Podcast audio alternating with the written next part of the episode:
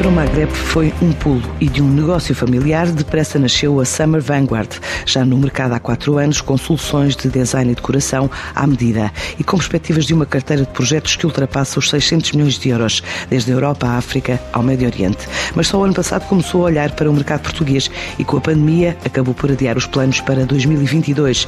É o que revela Ana Monteiro, a fundadora e a presidente da empresa. Nós começamos um bocadinho ao contrário, na Summer Vanguard, começamos lá fora e só este ano é que começamos a pensar em Portugal. Aguardo em 2022 voltar outra vez a atacar o mercado em Portugal. Aguardo sinceramente isso porque acho que é importante para todas as empresas estar representada no país onde nasce e faz todo o sentido que assim seja. Vamos ver o que é que vai acontecer. Mas pronto, mas também temos essa questão do preço e da capacidade de rendimento da população portuguesa. Para já no topo das prioridades está a Argélia, com uma carteira de projetos que vão levar a empresária a mudar-se para o país nos próximos meses, onde durante a crise de 2011 conquistou o primeiro contrato.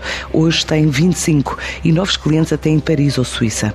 Começamos no Maghreb, Argélia, passamos por Marrocos, Costa do Marfim, mas o nosso foco principal ainda é Argélia. Pronto, a Argélia permitiu-nos também entrar em Paris, na Suíça, porque depois os contactos a nível internacional ajudam nessas e então depois acabamos por uh, projetar sempre a, nossa atividade para outros mercados porque não há muitos players. Nós começamos de uma forma muito pequena mesmo, começamos por conseguir um hotel, sabia que aquilo era uma oportunidade única e então aproveitei essa oportunidade que tinha para fazer a minha carta de visita no Maghreb.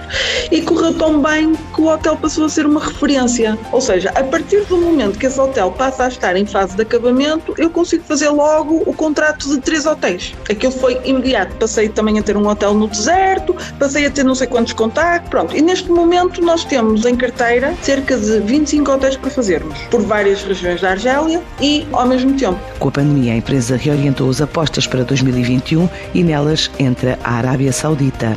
O facto de fechamos um, um contrato com um parceiro uh, da Arábia Saudita, que é um, a constituição de uma cidade, e é um contrato a la longa, não vai ser feito de uma só vez, e depois estamos a concorrer a outros hotéis também na Arábia Saudita.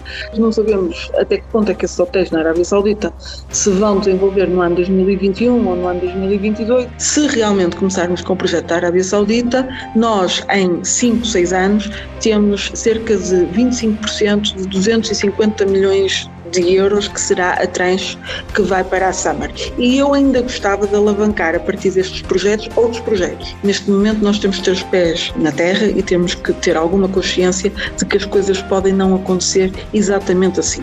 O meu cliente da Arábia Saudita está neste momento no Egito, queria vir cá em janeiro e não vem porque não consegue entrar em Portugal. Pronto.